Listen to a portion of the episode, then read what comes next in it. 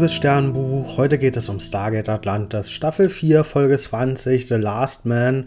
Und Shepard macht sich auf eine Mission und will die Genai treffen. Und diese miesen VerräterInnen sind schon wieder nicht da. Mm, und also macht sich Shepard wieder durch Stargate auf den Weg zurück nach Atlantis. Und ja, Atlantis ist aber komplett leer, dort findet er niemanden. Und nicht nur ist die Stadt komplett verlassen, sondern der Planet sieht auch noch komplett anders aus. Also der Ozean ist verschwunden und das Ganze sieht eher so aus wie Mars, also wie so ein ja, roter Wüstenplanet.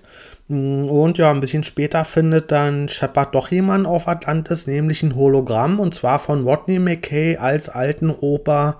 Mm, und ja, der hat sich quasi hier als Hologramm hinterlassen und der erzählt uns, mm, was passiert ist. Nämlich damals bei dieser Mission, wo Shepard die Jedi nicht getroffen hat, da ist mit dem Wurmloch was schiefgegangen und das hat ihn 48.000 Jahre in die Zukunft geschickt.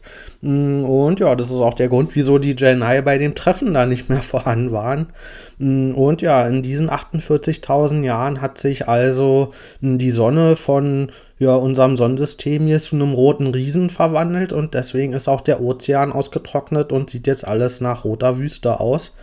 Und ja, Watney erzählt uns dann als Hologramm, was so alles passiert ist in der Zeit, ja, seitdem Shepard damals ja diesen Wurmlochunfall hatte und seitdem wurde er eben vermisst auf Atlantis und irgendwann auch als tot erklärt.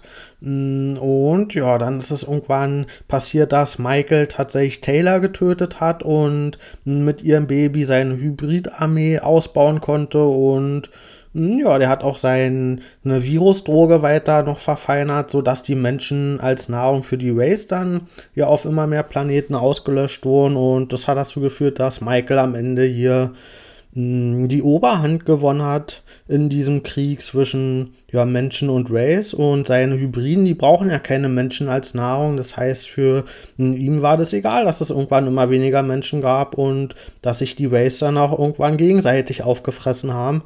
Und ja, dadurch hat dann Michael immer mehr die Kontrolle über die Galaxie gewonnen und ja, Carter sollte sich eigentlich zurückziehen und den Fokus auf die Erde dann hm, nehmen, um die Erde zu schützen, aber sie hat darauf bestanden, wir können ja die Pegasus-Galaxie nicht alleine lassen. Und sie hat darauf bestanden, für die Galaxie zu kämpfen. Und sie hat dann ein neues Hightech-Schiff bekommen. Und ja, damit hat sie auch einige an Erfolge eingeheimst, aber irgendwann ist sie in den Hinterhalt von Michael geraten. Und ja, da hat sie sich quasi für ihre letzte Mission geopfert und dann ist auch Samantha Carter gestorben.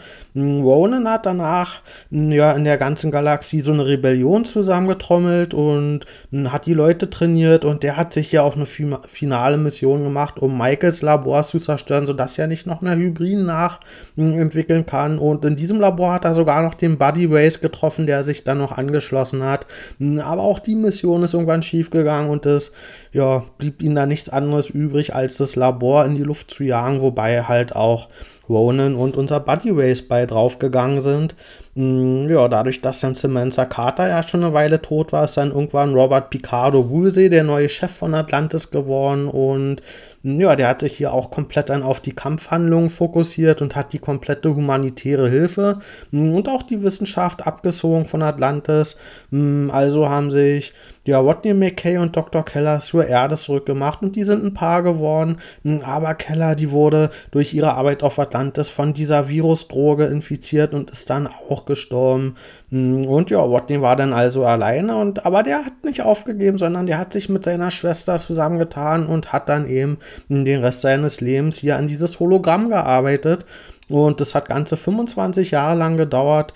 Und ja, dann haben die beide das eben geschafft, dieses Hologramm zu entwickeln und auf Atlantis zu schicken. Und das wurde aber da jetzt nicht nur hingeschickt, dass er ja, Shepard diese Geschichtsstunde erzählen kann, was alles passiert ist in den letzten 48.000 Jahren, sondern ja, diese 48.000 Jahre sind jetzt vergangen und Shepard findet also dieses Hologramm auf Atlantis und ja, dieses Hologramm erzählt ihm aber vor allem als wichtige Information, dass er auch noch eine Zeitkapsel entwickelt hat. Und mit dieser Zeitkapsel kann Shepard jetzt zurück in unsere Gegenwart quasi reisen und muss da jetzt hier diesen Schlüsselmoment verhindern, dass Michael ja tatsächlich Taylor umbringt und dann mit ihrem Baby seine Hybridarmee in der Form ja verfeinern kann. Und ja, dieser Schlüsselmoment muss jetzt verhindert werden, aber Shepard hat jetzt natürlich dieses Zukunftswissen von diesem Hologramm und weiß genau, wo sich Taylor befindet. Und ja, die machen sich also auf eine Mission, um Taylor zu retten. Und sie sind auch noch rechtzeitig da. Hm, also das Kind wurde jetzt noch nicht geboren. Michael konnte seine hm, Armee noch nicht hm, oder seine Forschung noch nicht abschließen, aber sie haben ja in diesem Labor jetzt die Selbstzerstörung ausgelöst und in der letzten Szene stürzt dieses ganze Labor über unser Atlantis-Team zusammen und ja, wie es weitergeht, sehen wir dann erst in der nächsten Staffel. Ich gebe der Folge 9 von 10 Sternen. Ich fand das hier erstmal ein sehr cooles Mysterium an, am Anfang, wo Shepard ja, zurück nach Atlantis kommt und überhaupt gar nicht weiß, was los war. Also, ja, da war ich erstmal direkt dabei. Das fand ich ein spannendes Setting, was hier aufgebaut wurde, dass er einfach rausfinden musste, hm, wieso sind alle weg, wieso sieht hier alles anders aus und was hat dieses Spotney-Hologramm damit zu tun. Und ja, das hat vor allen Dingen auch mal hier unsere Stadt Atlantis in eine neue Stimmung gesetzt. Hm, dadurch, dass die so verlassen war und dass hier alles in so ein rotes Licht getaucht war. Und ja, das hat so für zum ersten Mal für mich so richtig funktioniert, dass die Stadt hier hm, ja, so eine Art von Stimmung tatsächlich von sich aus ausstrahlt. Hm, alleine dadurch, dass die Stadt ja verlassen war, musste die Stadt jetzt mal so für sich sprechen. Und hm, ja, ansonsten finde ich die Stadt sonst ja mal ein bisschen enttäuschend. Also es ist nicht so wie die Enterprise oder so, wenn man da durch die Gänge geht, dass man da sofort so ein Gefühl mit verbindet. Und ja, deswegen fand ich hier das schön mal zu sehen, dass man doch diese Atlantis-Stadt auch so inszenieren kann ja, dass die von sich aus auch was ausdrücken kann. Und das war jetzt hier eben hm, auch nötig, weil die war ja komplett verlassen und wir hatten hier nur hm, Rodney und Shepard, die als Team auf sich reduziert waren, was auch sehr gut funktioniert hat. Das sind ja so vordergründig die beiden Hauptfiguren von der Serie und die beiden jetzt hier mal die Folge wieder so zusammenzusehen auf sich ja, zurückgeworfen. Das hat einfach als Team hier wieder sehr gut funktioniert, auch weil die gerade so gegensätzlich sind. Und wir haben ja diesmal diesen alten Rodney McKay. Und ja, der ist auf jeden Fall auch wieder eine Figur für den Rodney McKay Fanclub, weil das ist eine Version von Rodney, die hat mir sehr viel Spaß gemacht. Der ist ein bisschen gesetzter und weiser noch gewesen als den Rodney, den wir kennen, aber auch ein bisschen grantiger, ebenso wie es für sein Alter sich gehört. Und ja, das hat den ein bisschen so seine Eigenschaften so ein bisschen ja, so angepasst, dass der noch ein bisschen besser funktioniert hat als sonst eigentlich und hat mir gut gefallen, die Version von Rodney. Mm, und dann kriegen wir hier eine alternative Geschichtserzählung erzählt, was quasi in diesem ganzen Atlantis-Kosmos passieren würde, wenn Taylor nicht gerettet wird. Und ja, das wurde alles hier in diese eine Folge reingepackt und es hat ein sehr hohes Tempo gegeben. Und ja, das fand ich gut. Ich habe ja in der letzten Folge zu The Calculating Stars erzählt, dass ich ja da manchmal Probleme habe, wenn zu wenig passiert auf Plot-Ebene. Und die Folge hier ist komplett das Gegenteil. Also hier kriegen wir ja in einer Folge so richtig viel erzählt, was alles noch passiert in diesem Zeitstrahl und ja, das hat dann aber natürlich auf der Gegenseite ein bisschen das Problem, dass wir sehr wenig Zeit haben, um Emotionen aufzubauen. Mm, und gerade hier in dieser, diesem Setting, wo so viele Leute sterben, das ja, da ist es vielleicht nicht das Schlechteste, wenn man da auch die Zeit hat, emotional so ein bisschen mitzugehen. Und solche Zeitreisengeschichten haben auch immer das Problem, dass wir im Grunde wissen, okay, am Ende wird die Zeitlinie bestimmt wieder zurückgedreht und letztendlich ist das alles ein bisschen irrelevant, was wir hier sehen, weil das wird ja am Ende sowieso nicht so kommen. Aber für diese eine Folge hier hat es für mich ja sehr gut funktioniert. Hm, ja, erstens, weil wir hier dieses hohe Tempo hatten und wirklich mit Ideen überschüttet wurden, wodurch halt die Spannung immer aufgehalten, ja, aufrecht erhalten wurde. Mm, und weil das, was sie uns hier gezeigt haben, eben auch sehr extrem war. Also die Folge ist hier wirklich Full Catastrophe gegangen. Mm, und hier ist ja wirklich alles ja, kaputt gegangen und, und Michael hat quasi komplette Galaxie unterworfen und hier war so eine richtig hoffnungslose Stimmung, aus der es keinen Ausweg mehr gab. Und ja, da war das vielleicht dann auch ganz okay, dass wir hier so eine Distanziertheit hatten, emotional zu dem, was passiert ist.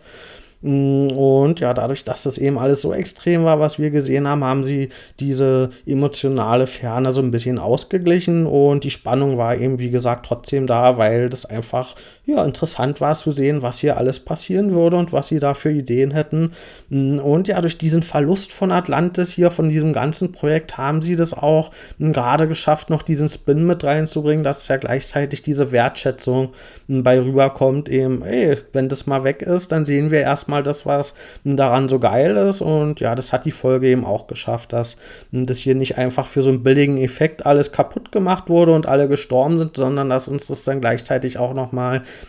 ja vor die Augen geführt hat, wie, ja, wie, wie toll das eigentlich ist und wie viel Wert uns da oder wie, wie sehr wir auch daran hängen inzwischen. Ne? Und das hat die Folge hier echt gut geschafft, diesen Kontrast herzustellen. Das war einerseits alles so komplett mh, ja, negativ und depressiv darzustellen, aber uns auch gleichzeitig zu zeigen, ey, das ist eigentlich was, was wir nicht verlieren wollen. Und ja, mein größter Kritikpunkt an der Folge ist hier eigentlich noch dieses offene Ende. Das hat mir dann wieder nicht gefallen als wir dann tatsächlich wieder in der Gegenwart waren und dann diese Mission noch so schnell gestartet haben und die dann auch noch ja, zur Hälfte schief gegangen ist. Und das ging mir dann alles ein bisschen zu schnell und hat dann ja so ein bisschen auch diese Stimmung hm, ja, mich so ein bisschen rausgerissen, aber insgesamt war das hier ein sehr schönes Staffelfinale. Hm, ja, von der bisher auch ambivalentesten Staffel von Atlantis für mich. Die hat wirklich, hm, ja, so ein paar Folgen gehabt, die extrem hervorgestochen sind, die richtig gut waren, aber auch zwischendrin mal so richtige Löcher drin gehabt und ja auch so ein paar handwerkliche Nachlässigkeiten, die ich eigentlich von Atlantis nicht gewohnt war im Writing, vor allen Dingen da, ja, da hat so ein bisschen die Eleganz gefehlt stellenweise und deswegen hat mich das hier gefreut, dass sie bei der letzten Folge noch mal so mutig waren und mh, hm, ja, hier wirklich so eine einfach interessante Erzählweise gewählt haben und sich auch getraut haben und so eine mh, hm, ja komplett ins Extreme gezogene Version von der Geschichte, wie sie hätte passieren können, erzählt haben. Also dann bis bald.